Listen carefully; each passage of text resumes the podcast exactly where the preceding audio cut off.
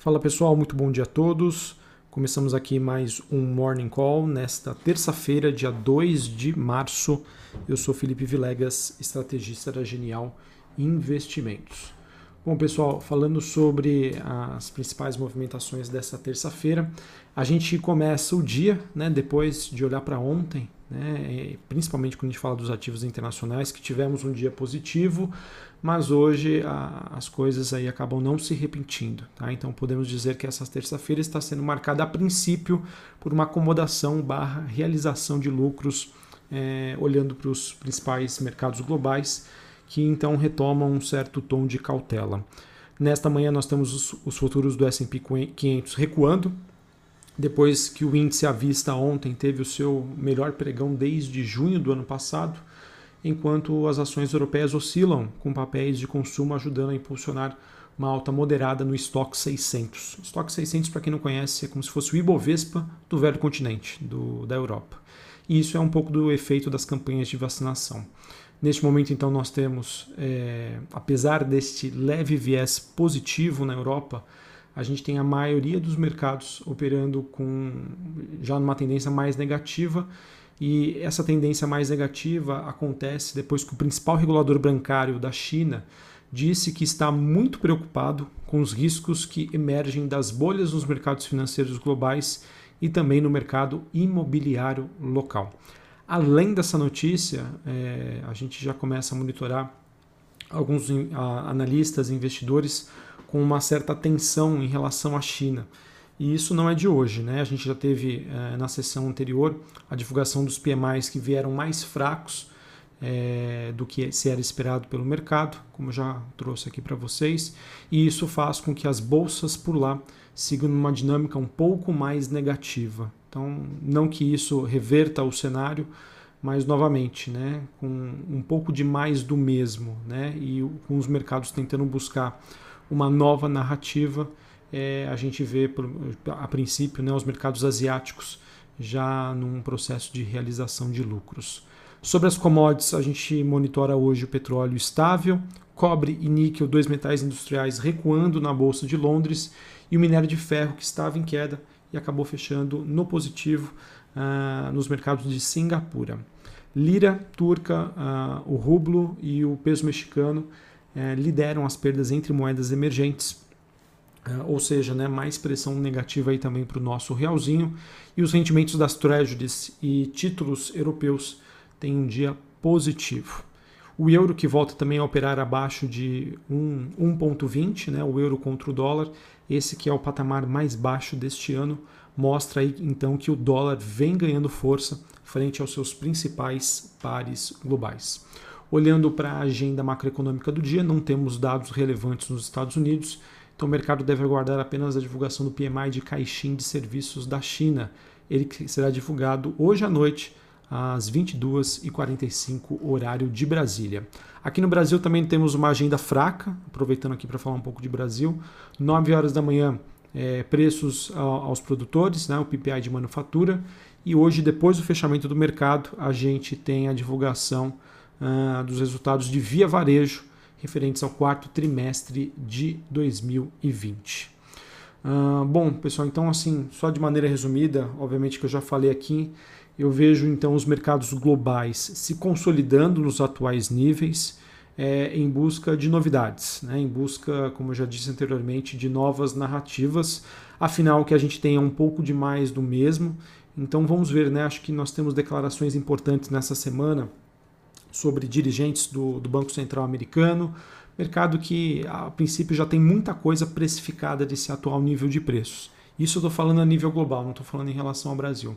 Então eu vejo que é, o mercado deve adotar esse tom de cautela, realmente assim aguardando é, novidades macroeconômicas, vacinação, é, posicionamentos do Fed para aos poucos aí refazer as suas posições ou, refor ou reforçar o que ele já vinha fazendo anteriormente.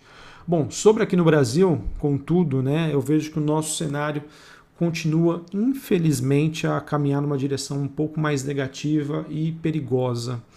É, na tarde de ontem, a gente teve aí rumores que acabaram sendo bastante absorvidos pelo mercado sobre a elevação de impostos que seria feito pelo governo, é, aumentando então imposto, os impostos sobre o setor bancário para financiar uma queda de impostos sobre combustíveis. Tá?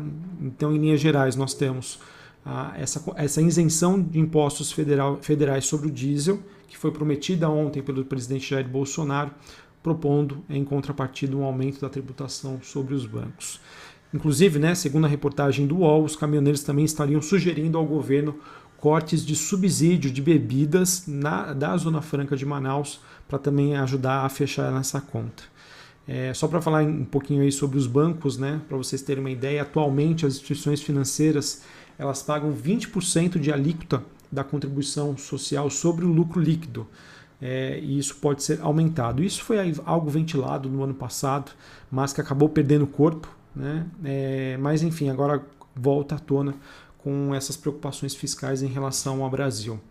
E além né, do aumento da cobrança para os bancos, o governo também apresentou outras medidas para compensar essa queda de receitas é, ao zerar o PIS/COFINS sobre o óleo diesel, que seria a redução dos incentivos sobre o setor petroquímico. Então, muita atenção aí à Braskem e também é, redução de incentivos para carros adaptados para pessoas com deficiência.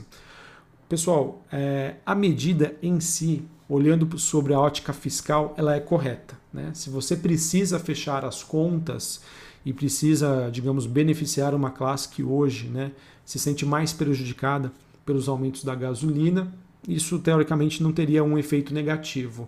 Mas o que acontece? Né? A gente vê que a gente tem uma medida extremamente populista, tá? o que acabou então gerando um certo desconforto ontem no mercado.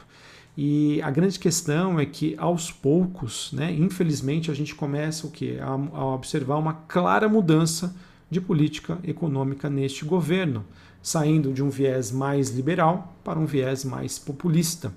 E desde o episódio da Petrobras, né, acho que vocês que me acompanham aqui já há mais um tempo, é, conseguem observar o que? O meu desconforto, né, que eu sigo bastante desconfiado com, entre aspas, né, esse novo governo. A minha expectativa, né, que isso pare por aqui, né? mas já são evidentes aí que esses sinais que o liberalismo econômico ficou de lado e o populismo tem começado aí a ganhar espaço cada vez maior na agenda do governo. Tá? Isso é um fator de muita preocupação e que a gente deve monitorar sem sombra de dúvida. Sobre a questão do, da PEC do auxílio, é, que de acordo com o noticiário está prevista para acontecer nessa terça-feira, né, a leitura do relator do, do relatório do senador Márcio Bitar. E com isso, se tudo der certo, a votação da né, proposta deve começar amanhã, quarta-feira. Sobre a PEC, então, o noticiário aponta para mais pressões. É, senadores desejam então manter a destinação de 28% do PIS/PASEP para o financiamento do programa do BNDES, bem como a manutenção do ProUni. E a gente também tem a oposição, é, por sua vez, desejando aí mais um fatiamento da votação para que as flexibilizações fiscais sejam aprovadas antes de se discutir os ajustes. De acordo com o jornal Globo, para destravar a PEC do auxílio emergencial, o governo deve liberar 10 bilhões de reais em ajudas aos estados e municípios. E com, por conta né, do acirramento da Covid-19, senadores também articulam né, uma desidratação da PEC emergencial é, com o objetivo de somente aprovar o auxílio emergencial. E falando sobre Covid-19, a pandemia que infelizmente aqui no Brasil também ganha contornos bastante trágicos, com claros efeitos sociais e econômicos no Brasil. E a gente também agora não pode descartar aí medidas mais agressivas de controle do vírus, tá? como lockdowns mais restritivos, é, principalmente aqui em São Paulo, é, em que as coisas estão bastante complicadas. Isso, pessoal, acaba se traduzindo num afastamento cada vez maior, tanto dos investidores locais e também dos investidores estrangeiros que aguardam né, uma campanha de vacinação mais efetiva e também um compromisso fiscal.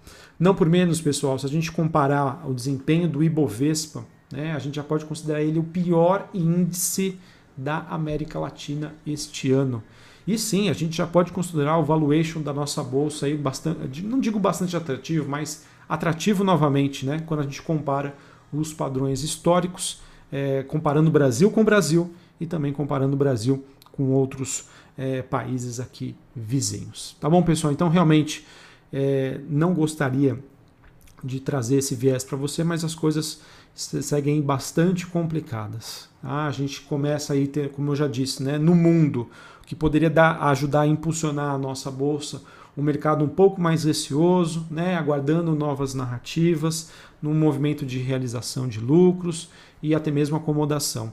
E aqui no Brasil a gente sendo impactado aí pelos nossos próprios problemas, tá? Então realmente algo bastante ruim. É, falando sobre o noticiário corporativo, a gente teve duas empresas ontem que divulgaram seus dados de balanço. A gente teve a Copasa, que, de acordo com os dados compilados da Bloomberg, divulgou uma receita líquida operacional que veio abaixo do esperado, 1,34 bilhões de reais. Lucro líquido foi de 268,8 milhões, uma alta de 5,3% na comparação ano a ano. EBITDA ajustado teve um crescimento de 7%, 547 milhões de reais. É, acredito que os números tenham vindo ali com. Devem ser, na verdade, né, percebidos pelo mercado com uma visão de neutra para negativa. Sobre a PetroRio, pessoal, ainda não tive nenhuma avaliação, mas ela teve um crescimento expressivo em todas as suas linhas do resultado. Lucro líquido, né, que teve é, foi, um, foi de 675,8 milhões de reais, teve uma queda de 13% no, no, na comparação anual, mas o que o mercado olha é o que? É receita e potencial de geração é, de caixa, né, que seria o EBITDA. Então as receitas cresceram 58%, EBITDA crescimento de 9,3%, a margem EBITDA também cresceu muito no quarto trimestre, mais do que dobrou, mais do que dobrou não, perdão, era de 102%, veio 147%, uh, que mais? E o EBITDA ajustado crescimento de 54%, tá? Então esses foram os resultados da PetroRio. Demais resultados que nós, demais resultados não, perdão, demais notícias que nós temos hoje. A gente teve a Cosan informando que foi confirmado aí o seu aumento de capital da companhia decorrente da incorporação da Cosan Log. E isso aconteceu também mediante a emissão de 31 milhões de novas ações ao preço de R$ 20,58. Uh, que mais? Tivemos algumas empresas protocolando IPO, pedido de IPO na CVM que seria o grupo Avenida e também a Infracommerce. Uh, a Log Comercial Properties é uma empresa que faz administração de galpões logísticos. Ela também disse que está avaliando uma oferta primária de ações. A administração da companhia deve então convocar uma Assembleia Geral Extraordinária para o próximo dia 17 de março, com o objetivo né, de aprovar uma alteração do Estatuto Social e também aumentar o capital autorizado para 3 bilhões de reais. Ontem saiu uma matéria na Bloomberg mostrando que o Mercado Livre é, pretende investir cerca de 10 bilhões de reais aqui no Brasil, ou seja, isso é mais do que o dobro do que ele investiu em 2020. Na minha opinião, mostra que o cenário ainda segue bastante positivo e construtivo para as empresas de e-commerce. Tá? Essas empresas que vêm sendo deixadas meio de lado pelo, pelo mercado. É, por conta né, de rotação setorial, desconfianças, por estarem com um valuation já mais esticado, mas na minha opinião consigo ainda ver um cenário bastante construtivo para o setor. E se realmente a gente voltar para esses lockdowns, para essas quarentenas, acredito que o mercado pode olhar com mais carinho, tá? Principalmente aí para Magazine Luiza, lojas americanas e B2W. Uh, e acho que é isso, tá, pessoal? É isso que nós temos para esta terça-feira. Queria agradecer bastante a audiência de vocês que estão nos acompanhando, né, tanto pelo Spotify ou outros é, replicadores aqui de áudio e também para quem está todo dia com a gente a partir das 7h45 no Clubhouse. Beleza, pessoal? Então, as coisas seguem ainda bastante complicadas. É, graficamente ontem, né, a gente sinaliza, uh, o Ibovespa ainda sinaliza que pode prosseguir na sua movimentação de baixa, fazendo uma avaliação técnica, tá? uma avaliação gráfica. O próximo suporte fica longe, somente na região ali dos 105 mil pontos. Um abraço a todos, uma ótima terça-feira e até mais. Valeu!